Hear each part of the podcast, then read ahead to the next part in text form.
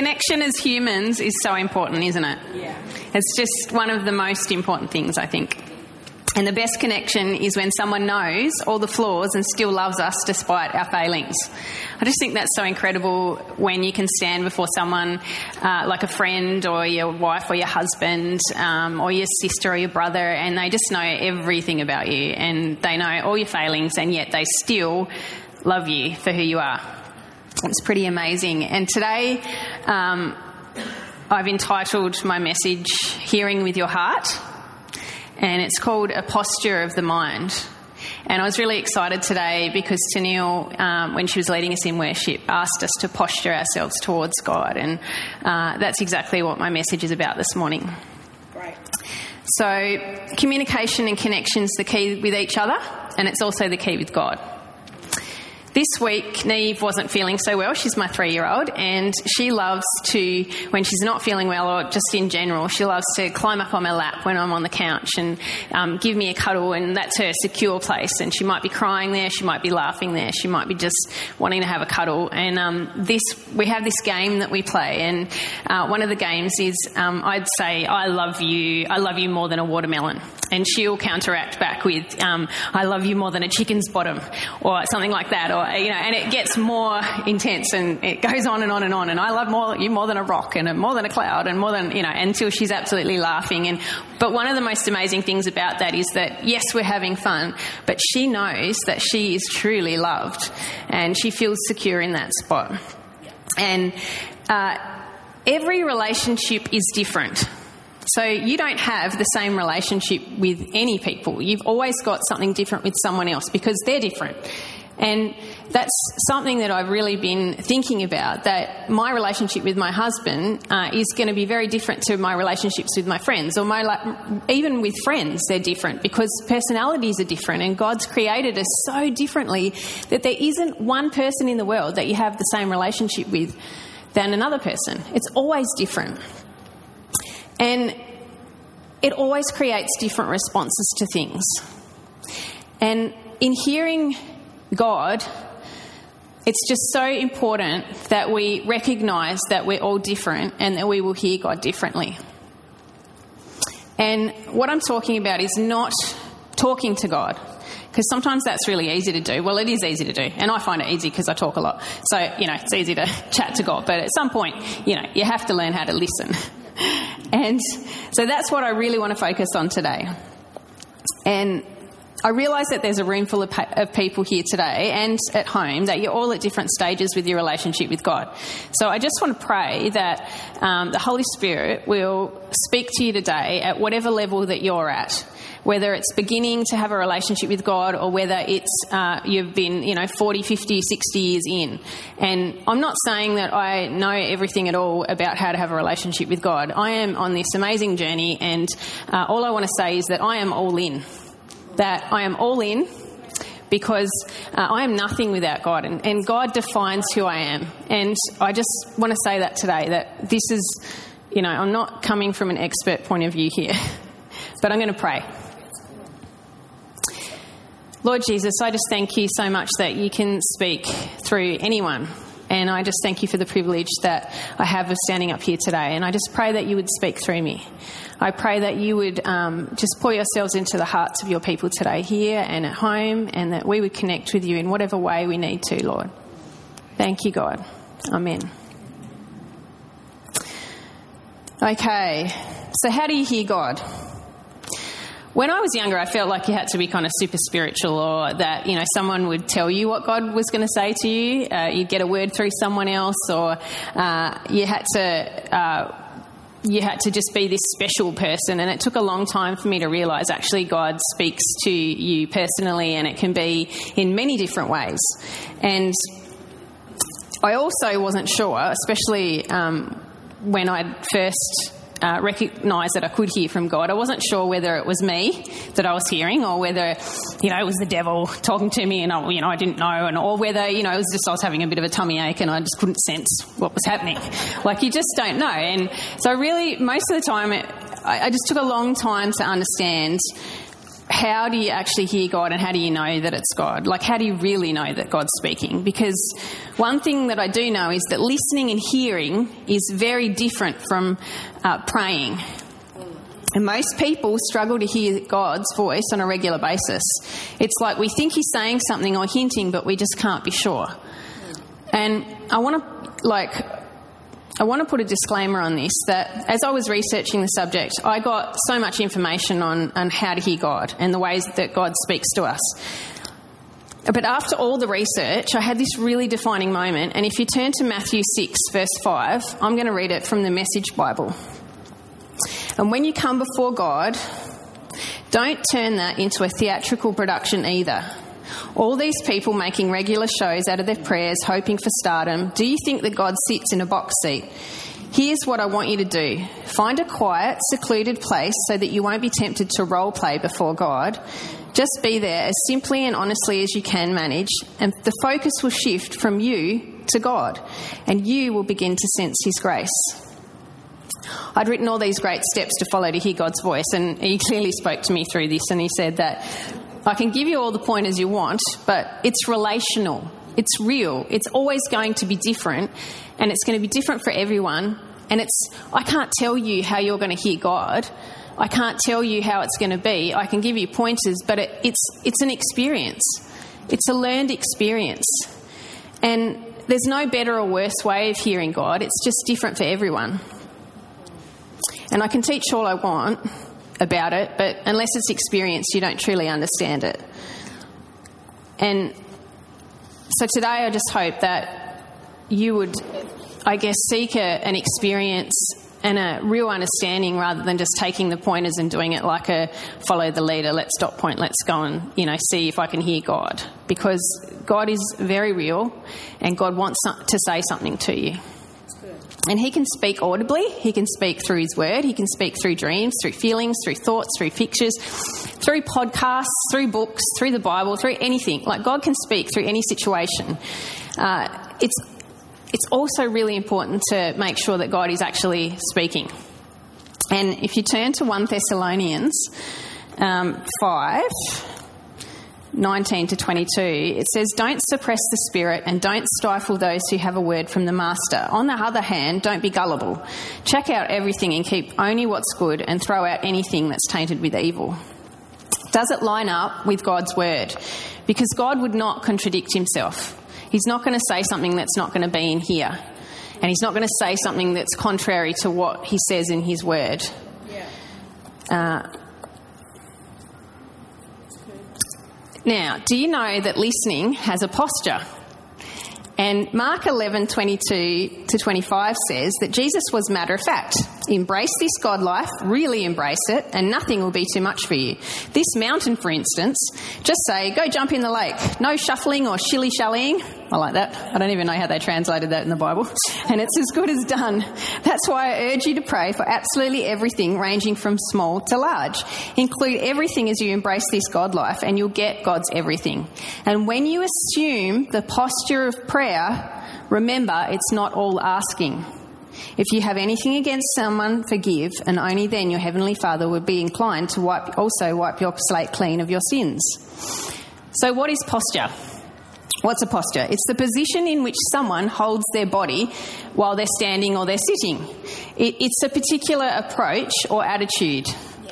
And who's been in a family that you've been told to your posture needs to be better? Like I can I can remember my mum telling me that your posture's terrible, and it's so you can choose what posture you take, but and when you uh, become aware of it, you can't really unsee it, can you? You're always kind of aware of it, like oh okay my shoulders, right I've got to put my shoulders back. You become aware, and it's almost like you can't unsee it. So my son Eli, when he was in uh, primary school, he had this issue where Um, so when kids start at kindy or childcare, they do what's called parallel play. So they play side by side, which is why you get the problem of where they won't share toys and they want to play with the toy the other person's playing with because they can't play together. They play side by side but different games. And then when you get, they grow a little bit and then they get to uh, primary school, they change from parallel play to what's called negotiation play. And they start to negotiate. They start to go, well, okay, um, let's play my story today and you can be the leader and you can do this. And then the, uh, the next day it'll be like, well, I played your story yesterday, now it's my imagination today, can we do this? And Eli really struggled with this. He struggled with going from parallel play to the negotiation play. So, plenty of days he would come home and he would say, I said, Oh, what did you do today at lunchtime? And he said, oh, I'd run around the oval. I'm getting really fit, mum. And be like, Why did you run around the oval? Oh, I didn't have any friends. And I'd be like, Why? Why don't you have any friends? I'm, sure you've got heaps of friends. Yeah, but I didn't want to play with them. And I was like, Why would you not want to play with your friends? Well, they don't want to play what I want to play with. So I'd rather, instead of that, I'd rather just run around the oval. I'd rather not play with them. And deep down, he obviously did want to play with them, but he just had no idea of how to make that work without forcing them to play his imagination games and him always be the leader because he has that, um, what they like to call at school, the gift of leadership on his life. Um, I prefer, sometimes you can call it bossy. Um, so it, uh, it's just funny that he really struggled with understanding um, going from that transition, and some kids do and some kids don't. So I sat him down and I had to have this little talk, and I had to tell him about um, how to actually be a friend. Sounds really funny, but I just had to talk to him through about, you know, this is what a friend does, this is what a friend is, this is what a friend means.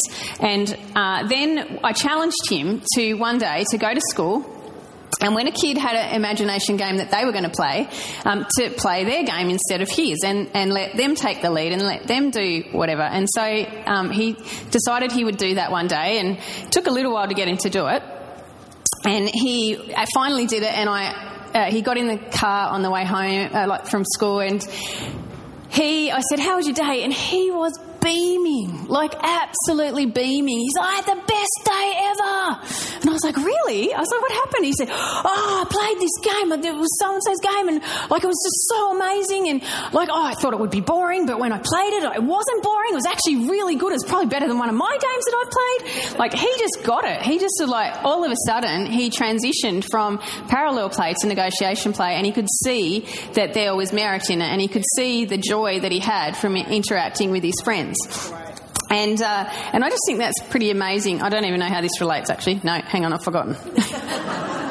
there is a point.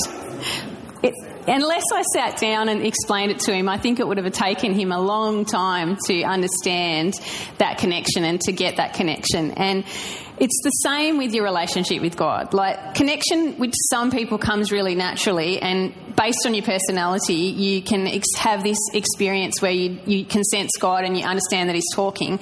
But also, disconnection or lack of connection or can, always can be also can be a natural progression um, and based on life experience. And it may be difficult for you to connect with God, and that's okay. It's almost like a just a, a progression where you just have to learn how to do it and learn how to um, listen to God in the way have ears with your heart. It's not necessarily with your ears, it's, it's the ears of your heart to be listening. And knowing that experiences can disconnect you from that connection, I was thinking about uh, some of the disconnections that I had in my own life, and one of those was disappointment. And so we've all been in a place where we've been disappointed about something, and you can feel like almost like you've prayed about it and God's holding out. You feel like God's holding out on you, or that He's not hearing you, or maybe you're praying wrong, or maybe you don't have faith enough to believe. And it's that disappointment. I was trying to think, what is the opposite of disappointment? And I started a little search and I started to pray about it, and I was thinking, what is the opposite of disappointment? Like, and yeah, I just, there comes a point in your relationship that you can't be talking at God all the time. You just, you actually have to have Him come in and speak to you. And He took me to Romans 5. Um, and I think it's just actually chapter 1. I haven't written it down here. I think it's Romans 5, chapter 1. And it says that there's more to come. We continue to shout our praise even when, when, we're hemmed in with troubles because we know how troubles can develop passionate patience in us and how that patience in turns forges the tempered steel of virtue, keeping us alert for whatever God will do next. In alert expectancy, such as this, we're never feeling shortchanged. So, God showed me that alert expectancy, it's our posture. It's, a, it's the opposite of disappointment because disappointment that says, says that God's not come through, and alert expectancy says that it's not finished yet. It's not finished yet in your life. God is not done with the stuff that He's got. And that is where I went, oh my goodness, alert expectancy. That is a posture that He wants us to take and that He wants us to be in so that He can speak to us. And we've got to recognise that in posturing, you need to prepare that it doesn't just happen, it's, it's a chosen, considered stance, an attitude, a way of being. That, you know, when you exercise, do you exercise in your gum boots? No, I don't think so. When you go to work, most of you have a uniform or a dress that you adhere to, like you get dressed because you know you're going to work. And that, you know, there's a way of preparation in almost everything that you do, including going to bed. You, you know, you get ready to go to bed, you brush your teeth, you get your jammies on, whatever. Like there's always, but most of the time, all of these preparations um, are just so natural because we form them into a habit that you're just not aware of them. It's a learned part of your life. And once you've decided over and over to do it that way, your brain forms it into a habit. So the habits, so there are habits that you can change, and then there are actual laws that you don't change. And I just want to touch on them for a second. So the whole world is based on some pretty specific laws. So whether we like them or not, they're just there. So gravity, for example, you know, what goes up is going to come down. We know that. Whether we like that or not, or whether you even agree with it or not, it's still happening. Um, it makes no difference. Breathing air, you know, it's happening. And if it doesn't, you're not. They're pretty specific. They're not going to change. And this also applies to the spiritual world. There are even specific spiritual laws that we can't, that, that God will not mess with. And um, sin cannot be where God is. So sin cannot be where God is. And if you want to hear God's voice, I have five quick points that of how to posture yourself towards opening up to that communication. And the first one is the posture of forgiveness. This is a really hard one. It seems easy when you're not upset with anyone. It's actually really hard when you're mad with someone or when someone's hurt you. It's hard to put into practice. It's easy to have lip service. So, in today's society, like the concept of sin is most of the time it's not even there. Like anything goes really anymore, except for probably murder. You know, that's a big no-no still. and uh, we are not of that culture. We are not of the world. We're asked to live in God's culture.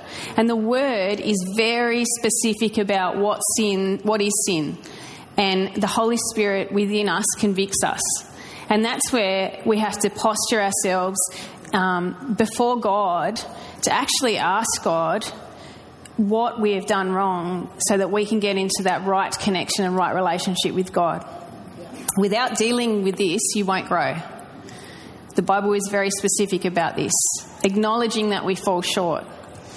Matthew um, 6 14 and 15 says, For if you forgive other people when they sin against you, your heavenly Father will also forgive you. But if you do not forgive others their sins, your Father will not forgive your sins. So there is a start. It's easy to forgive someone that hasn't hurt you. It's a lot harder to forgive someone that may, may not even believe that they have done anything wrong. I think that's the hardest thing when you feel like you're just so ripped off that someone doesn't even think they've hurt you. Sin's not rated from bad to good or like, so, you know, this one's not so bad and this one, oh, this one's all right. And, you know, it's just the very essence of sin is unclean. And that separates us from God because God will not be where something unclean is. Jesus died for us so that we could be put in this right place with God uh, but we have to put ourselves there to choose and acknowledge. To choose to do that is to acknowledge that we've got sin in our life. And to assume the position or the posture is to humble ourselves before God. Pride has no place. We don't measure up. We're never going to measure up. We're always going to fall short. And posturing is just a self reflection of that and seeing, just searching within us, going, God, okay, how can we grow? How can we just be the person that you've called us to be? So, communication is the beginning. Number two is the posture of praise. And acknowledging that God is the very centre and the most important thing in your life. Worshipping, worshipping Him paves the way for open communication. It, you know, praise is a weapon of warfare, and I don't have enough time today to explain that fully. Praise comes from the Latin word pretium, meaning price. And prize is a variation of this word. So originally it meant to set a great price on. So when we praise God, we're placing great value upon Him, upon His acts. It's our treasure. And Matthew 6:21 says, "Where your treasure is, there your heart is also." Praise helps us focus on God's, God's character and to know God more. And praise, praising God, like it takes that focus off ourselves and, and our self centered ways and puts it back on God. Because so much stuff can happen to you that you just get so self focused about, oh my goodness, even when we're trying to ask forgiveness for things and we're so, you know, laden down if we have done the wrong thing. Praise just takes that, uh, once we've dealt with it, takes that focus off ourselves and places it back in the right place on God so that we can have that open communication. And so many times through the Bible, uh, there's praise, there's been stories about where praise is broken through. So Acts 16, 25 and 26, Paul and Silas, the doors of the prison were open because of praise. Like something happened in the supernatural to make that happen because they praised in the natural. It's very powerful. And also Joshua 6:20, you know, they where the Israelites went round around the city and they blew the ram's horn and they and they yelled out in praise and the city walls collapsed. Like it's just the posture of honest praise, not manufactured, genuine, heartfelt. This isn't a formula. It isn't a guide. It's just sitting before God, being honest with God, and actually putting Him in the place number one in your life. That's setting yourself up for open, open communication with God. He knows when it's um, rushed. He knows when it's not genuine when you have an ulterior motive, he knows that too, when you want something. When you're trying to prepare for communion and you're, you know, offering and you're preaching and you're really stressed, he knows that. Like he's, he just knows where you're at. So it's better just to just lay it all down and just praise God for who he is and take the time. I get really annoyed as a mum if my kids just want things all the time, and I prefer it that they come up and give me a cuddle and then they ask me. it's whether it's right or not. I still am much more. Um, my ears are listening, and I'm, I'm much more open-hearted if they give me a hug or they acknowledge that I'm actually um, someone special in their life. And I think that's just something inbuilt within us. And, the and number three is the posture of expectation. Stay available.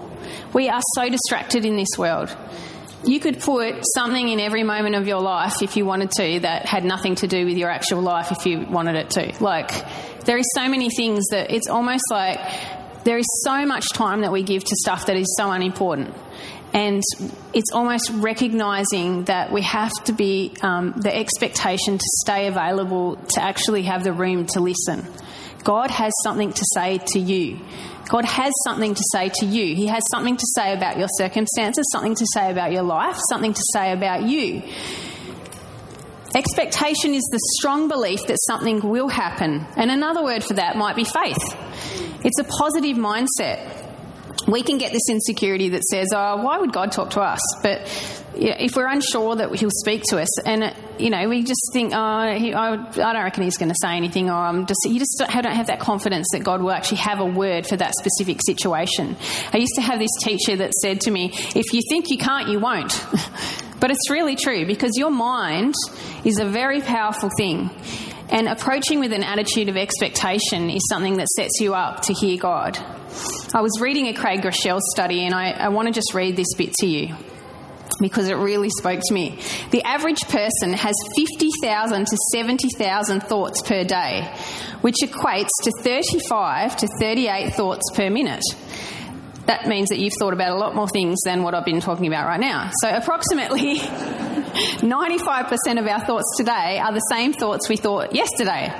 To make matters worse, about 80% of those habitual thoughts are negative ones, and tens of thousands of negative thoughts cycle through our mind day after day after day, um, poisoning our attitudes and our outlooks one by one.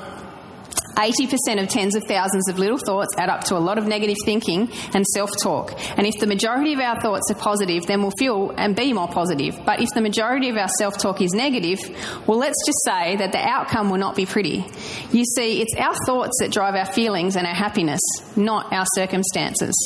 If our thoughts are negative, our feelings and actions will be negative as well. And although these things can lead to a negative life lacking in peace, and, sorry, altogether. And those things can lead to a negative life lacking in peace, and our feelings are persistent and unrelenting, constantly whispering to gain our dominion over our actions. They can create our destiny, either good or bad, because whatever we're dwelling on in our minds is what will play out in our lives. It's usually our thoughts, not our circumstances, that will cause us to sink. This is such an important truth to tuck into our minds. Mark it down. What we think becomes who we are. That is powerful. What we think becomes who we are. We need to get this in our minds. We need to get God's word in our minds. Number four is the posture of obedience that your life is an offering, that your whole life is one long obedient response to God. James 1:22 says, "Don't merely listen to the word and so deceive yourselves, do what it says." John 14:23 says, "Anyone who loves me will obey my teaching." Matthew 7:24 says, "Therefore everyone who hears these words of mine and puts them into practice is like a wise man who builds his house on the rock." And Proverbs 10:17 says, "Whoever heeds discipline shows the way to life, but whoever ignores correction leads others astray." Don't listen if you don't want to do what he asks because he'll just say the same thing over and over again, and you'll think you're not hearing from God. It's a re- it's really hard to actually uh, move your whole life into being a, a disciplined, obedient life sacrifice that is like just laid before God. It's really easy to compartmentalize it. It's really easy to put it into a spot where, yes, you know, Sundays I can easily obey God and I can do what He asks. Or maybe even at work I can do that. But, but in my everyday life, in the stressful times, it's really hard to actually be obedient and not run to the things, the stress, the coping mechanisms when we get stressed. It's really hard to actually run to God and go, okay, God, I need a word. I need something. I need you to speak to me. Your life in action speaks louder than any words that your mouth ever will. And that's really convicted me that, that I really have to look at what my actions are saying because people see your actions. And this is what the Pharisees were like in the Bible. They, they said all of these amazing words and what we should do, but their actions spoke louder than words in the sense that they weren't really having a true relationship with God. So if it doesn't match up, um, people you, like people might not have said anything to you, but they'll see it. And number five, and the last point is the posture of war. Recognize what you're up against. In choosing a relationship with God, you have chosen to enter a war that will one day be completely won, but right now we need to arm ourselves. That war is not won. We are in a war.